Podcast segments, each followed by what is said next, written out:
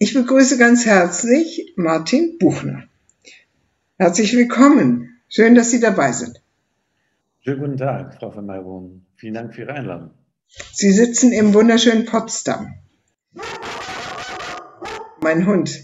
Und wir kennen uns ähm, davon, dass wir in meinem Lehrgang spirituelles Coaching Sie zweimal eingeladen haben, damit Sie mit uns äh, sich auseinandersetzen, was wir von Orten lernen können, beziehungsweise wie wir Orte wahrnehmen können und welche Bedeutung Orte in unserem Leben haben. Ähm, Sie sind Architekt und Sie beschäftigen sich mit der Qualität von Orten. Was hat Sie denn dazu geführt? Mhm.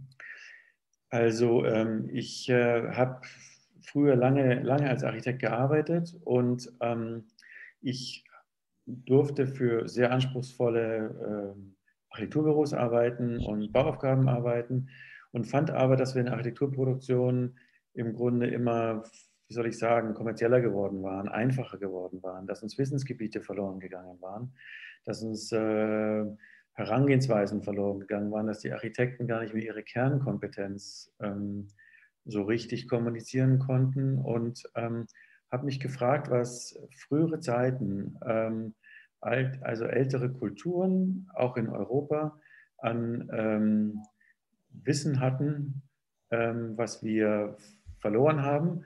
Und ähm, habe mich gefragt, wie es möglich wird, also dieses Wissen, an dieses Wissen wieder heranzukommen.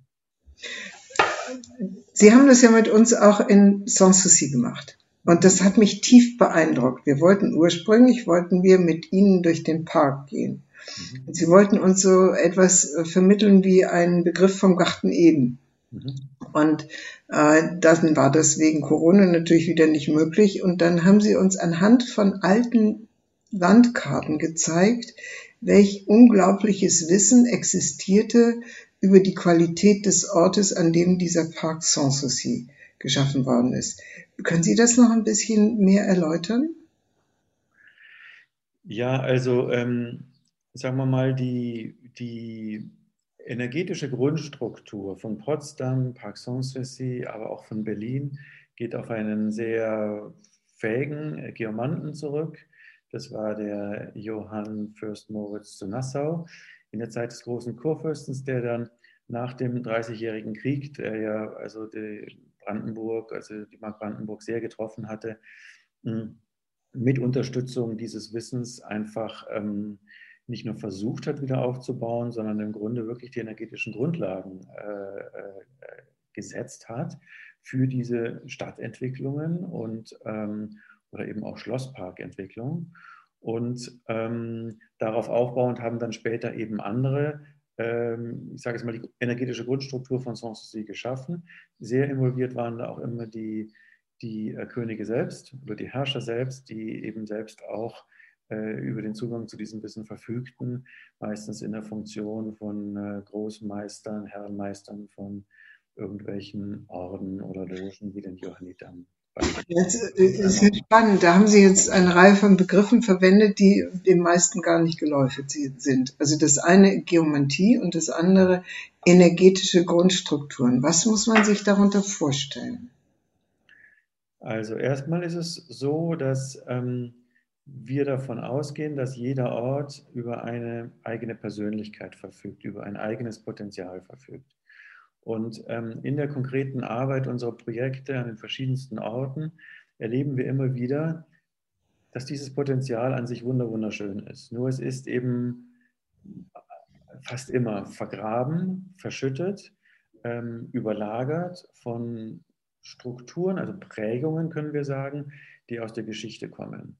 Das heißt also, irgendwelche Sachen sind da passiert und, und diese Ereignisse haben sich an dem Ort wie eingeprägt. Und dann im Umkehrschluss macht das heute was mit den Menschen, die dort leben, beziehungsweise verhindert im Grunde den Kontakt zur ursprünglichen Kraft dieses Ortes. Darf ich mal gleich ein konkretes Beispiel abfragen? Also Dresden, die Bombardierung von Dresden ist ja nun ein unendlich tiefgreifender äh, Prozess. Kann man sagen, das wirkt bis heute nach oder Hamburg und Köln? Auf jeden Fall. Auf jeden Fall. Also Äh, jetzt gehen wir erstmal ähm, vielleicht zu Dresden. Also wir hatten verschiedene Aufträge an den Elbhängen von Dresden. Die sind mittlerweile eigentlich schon in einem relativ guten Zustand, aber das, ähm, das, das, Stadtgefüge an sich ähm, ist ähm, natürlich immer noch am, ich sage es mal, am Rudern, irgendwie seine alte, seine alte Kraft wiederzugewinnen. Äh, für mich war sehr auffällig, dass zum Beispiel die, die wieder aufgebaute Frauenkirche mit viel, viel, viel Aufwand ähm, betrieben worden ist und auch viel Liebe betrieben worden ist. Aber wenn man dorthin kommt, es ist einfach wie tot der Ort. Das ist einfach total überhaupt nicht berührend. Und das liegt natürlich auch daran, dass man eben da war jetzt nicht ähm, Leute aus, aus meiner Disziplin mit einbezogen hat, die einfach wissen, wie, wie ein solcher Sakralraum ähm, in dieser Zeit, als die Kirche gebaut wurde, aufgebaut wurde, wie bestehende Energiesysteme des Ortes mit einbezogen wurden, wie neue geschaffen wurden, um den im Grunde wie ein Resonanzkörper aufzuladen mit Kraft, sondern es ist irgendwie ziemlich tot und es ist im Grunde ich glaube, wenn ich jetzt richtig erinnere, das ist jetzt schon viele Jahre her, Dresden, äh, sowas wie ein Ausatmungspunkt. Also das heißt, also der, der Planet ist in unseren Augen ein, ein, ein, ein lebender Organismus, der über verschiedenste Funktionen verfügt. Und da gibt es eben bestimmte Orte, wo Energien einstrahlen, ausstrahlen oder ausatmen, eben jetzt in diesem Fall. Ähm, das heißt also, es ist ein sehr wichtiger Ort für die vitale Kraft ähm, dieses, dieses Stadtzentrums. Und ähm, jetzt hatten Sie zum Beispiel auch Köln genannt. Also Köln liegt mir auch in gewisser Weise sehr am Herzen. Wir werden jetzt in drei Wochen in Köln arbeiten, ähm, weil dieses Köln einfach noch wahnsinnig äh, traumatisiert ist von, von, von dem Krieg. Ja? Wahnsinn. Ich meine, gut, meistens fangen die Probleme schon viel früher an, weil bestimmte Dinge aus den Augen kommen, weil man nicht mehr richtig für die Orte sorgt, nicht mehr richtig für die für die Wesenhaftigkeit des Ortes sorgt. Und, ähm, und dadurch kommt es dann schon oft irgendwie ein bisschen auf die schiefe Bahn und dann kommen eben die Ereignisse des Krieges dazu. Also ich erlebe Köln hochtraumatisiert und in großer Mühe eigentlich seine, seine Kraft auch wieder zu finden. Ja, und so geht, es, so geht es mit Hannover, haben wir vor ein paar Wochen gearbeitet, das ist auch nicht lustig ähm, wie es Hannover augenblicklich geht. Und da wäre auch dringend Hilfe geboten.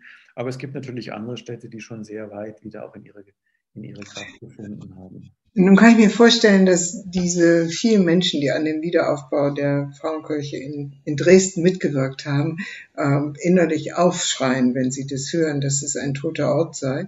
Und ich glaube, es gibt ja auch viele Menschen, die dort ähm, also beten.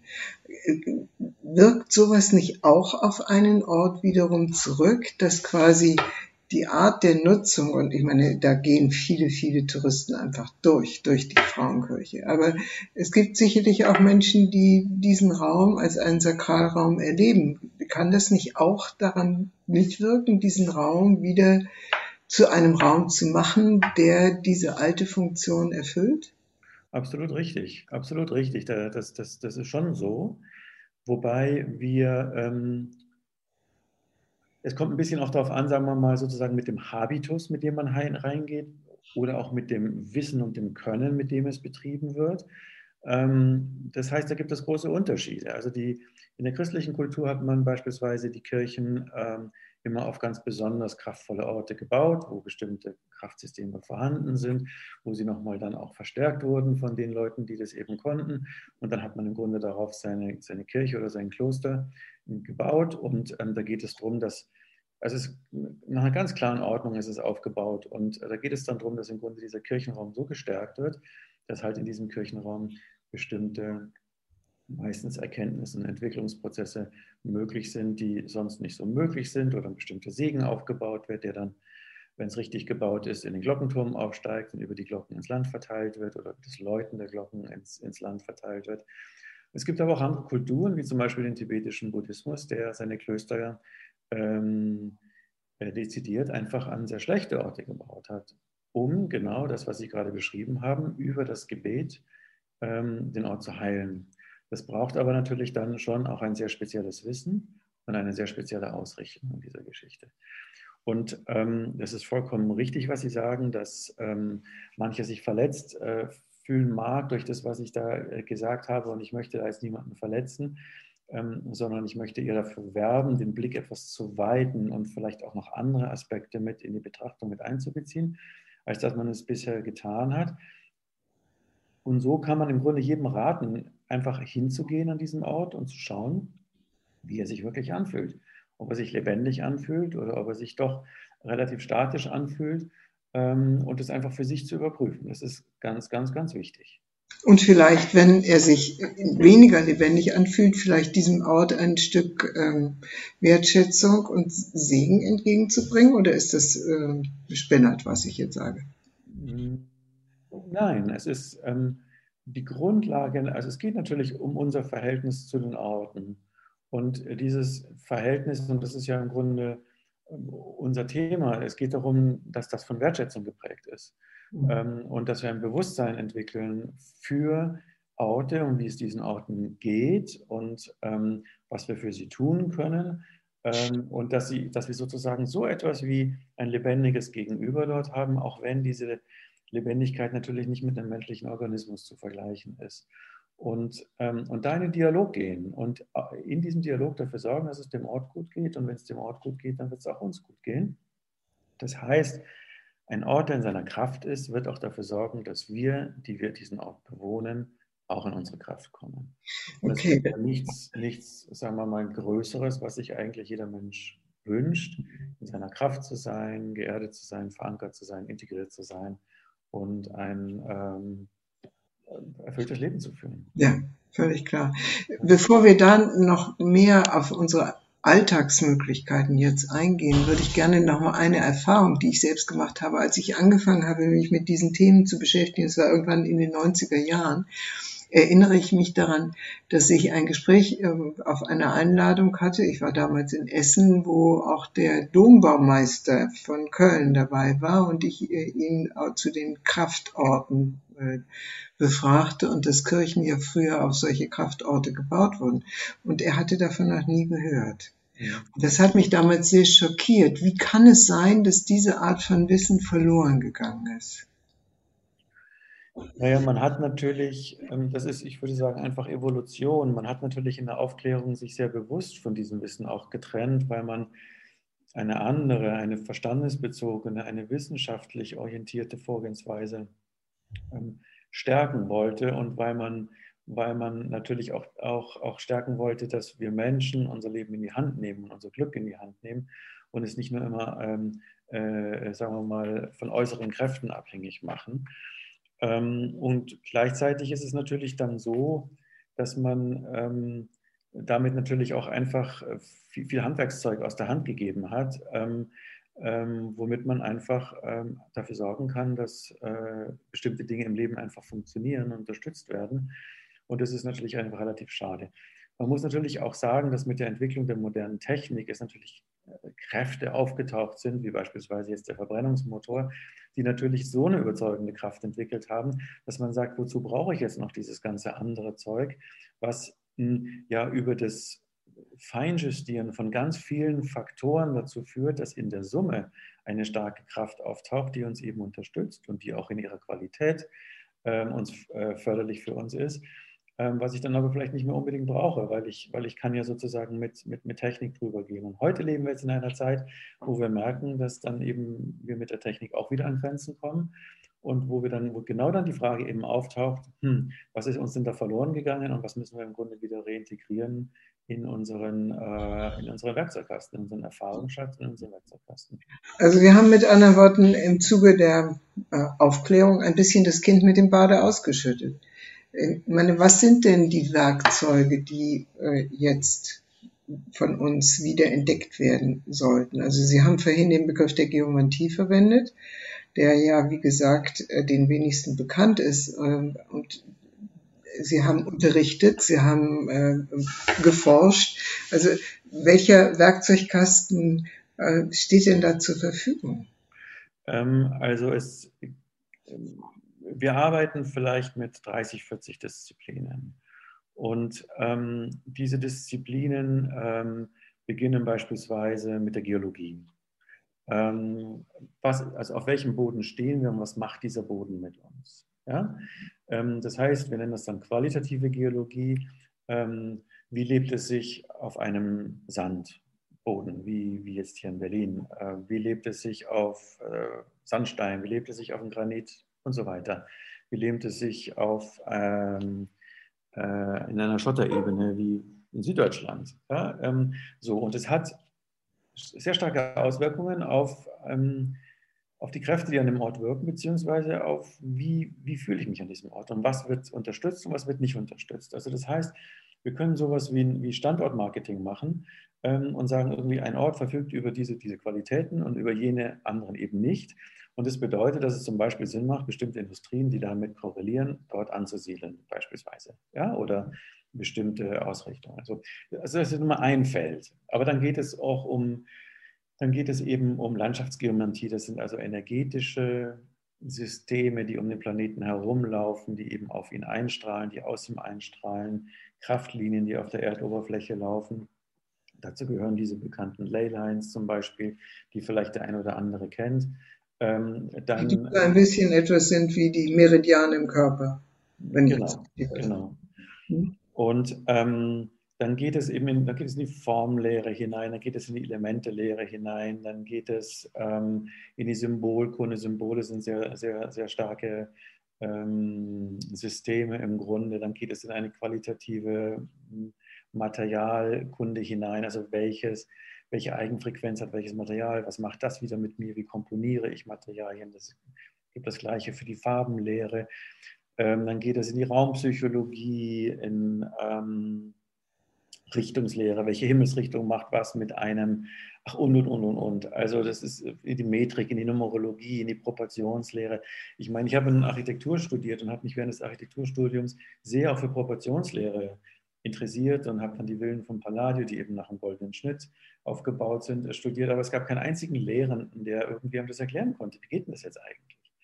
Und in der heutigen Praxis erlebe ich einfach, wenn wir mit Gebäuden aus der Renaissance zu tun haben zum Beispiel, was für ein unkaputtbares Glück diese Proportionslehre den Gebäuden einschreibt, könnten wir sagen. Natürlich passieren Dinge, es passieren Kriege, es wird geboren, es wird gestorben und so weiter. Aber die Proportionslehre, wenn sie richtig angewandt wird, erschafft im Grunde ein energetisches Feld, das in gewisser Weise unkaputtbar ist und auf das man sich immer wieder an diesem Ort beziehen kann. Und das ist etwas Wunderschönes. Ja. Das heißt, wenn wir jetzt im Grunde all diese 30, 40 Disziplinen mhm. durchgehen, ähm, dann geht es um Abgleichung von, von äh, Energiesystemen, von Orten und Krankheitsbildern. Dann geht es ähm, um äh, Nosodentechnik, also Resonanzdiagnostik. Ach, es gibt, also es gibt so viele Gebiete da drin, die, die ja. Aber im Endeffekt, wenn ich Sie richtig verstanden habe, geht es darum, die Persönlichkeit des Ortes nicht nur zu erkennen und wahrzunehmen, sondern auch in Wert zu stellen durch die Gestaltung, die der Mensch dann dort vornimmt. Durch, erstmal durch die energetische Arbeit. Ja.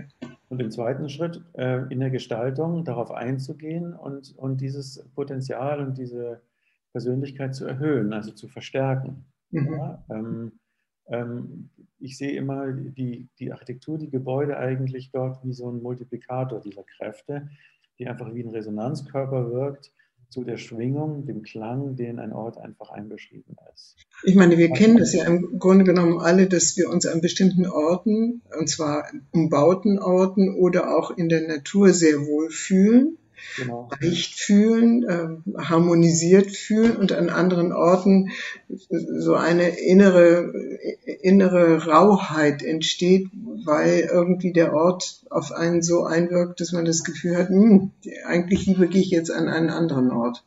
Ich glaube, das kennt jeder. Ja. Und äh, der Punkt ist nur, dass wir es meistens nicht ernst nehmen, dass wir es meistens auf uns persönlich beziehen und sagen, ach na ja, ich fühle mich dort nicht wohl oder ich fühle mich dort wohl.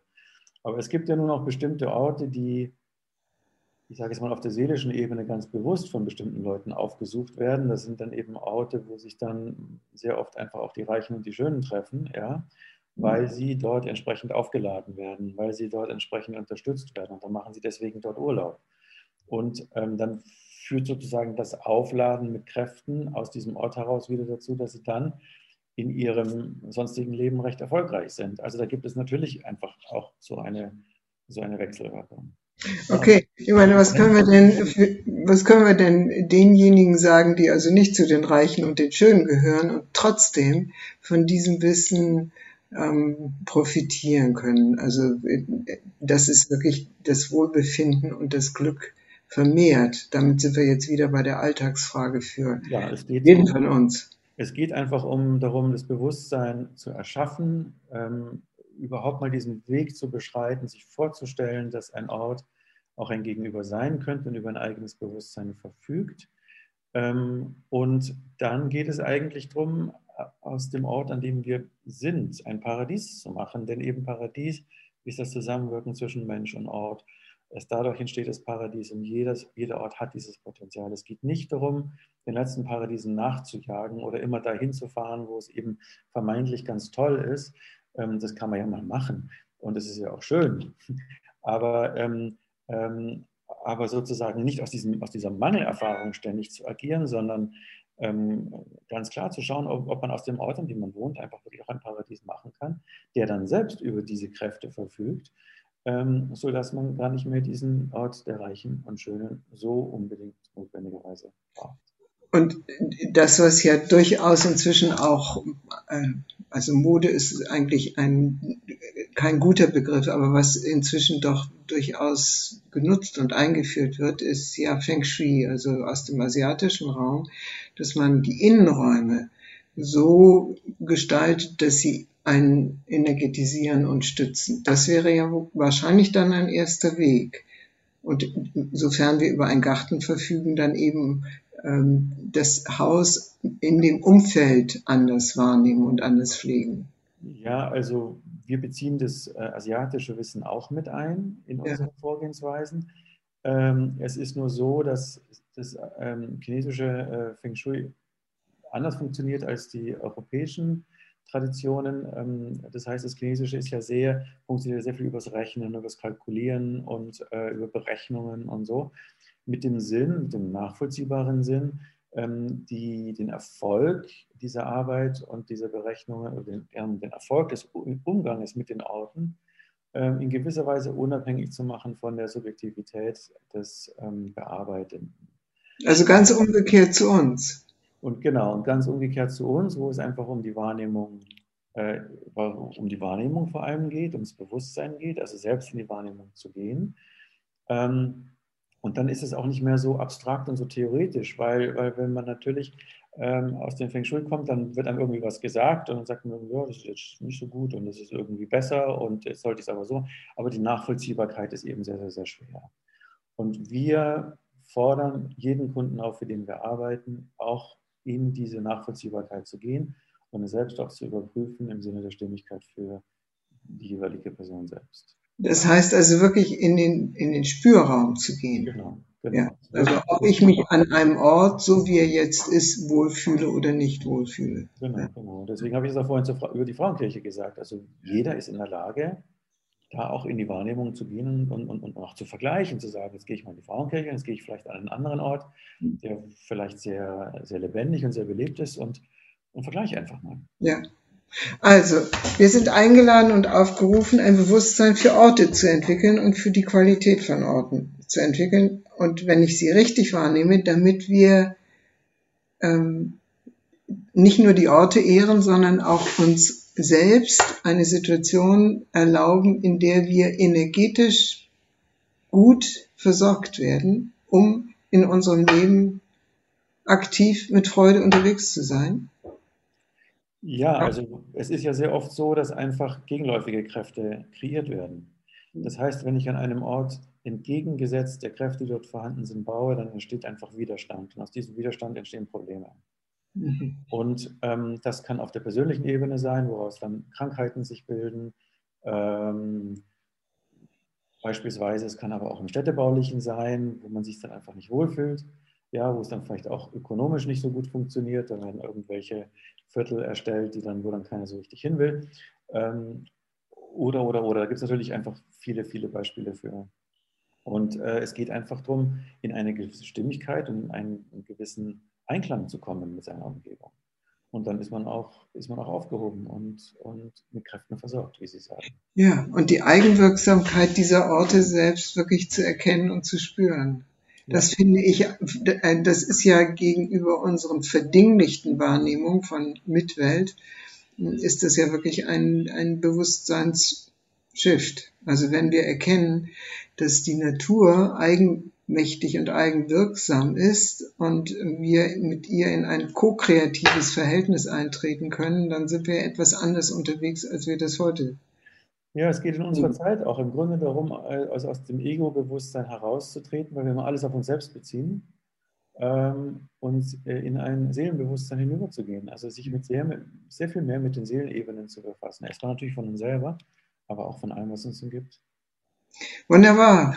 Lieber Martin Buchner, ich danke Ihnen für diesen wirklich innovativen Beitrag. Ähm, ich habe bei den beiden Malen, in denen sie uns geführt haben, einmal virtuell und einmal real, ähm, gemerkt, wie überraschend diese Art von Wissen für Menschen offensichtlich ist, die davon keinen Begriff haben. Aber wenn wir darauf gestoßen werden, dann erweitern wir vielleicht auch unsere Wahrnehmung. Das wäre jedenfalls ein wunderbarer Effekt und tut uns und der Mitwelt gut. Danke. Herzlichen Dank für Ihre Einladung. Ja, wunderbar. Liebe Freunde und Freundinnen des Podcasts Wertschätzung, Führung, Selbstmanagement, ich bedanke mich für Ihre Aufmerksamkeit. Sie können diesen Podcast auch sehen unter YouTube unter meinem Namen Barbara von Maibum, geschrieben mit M-E-I-B-O-M. E und weitere Informationen zu unserer Arbeit finden Sie auf der Webseite Communio, C-O-M-M-U-N-I-O-Führungskunst mit ue.de. Vielen Dank und auf Wiederhören.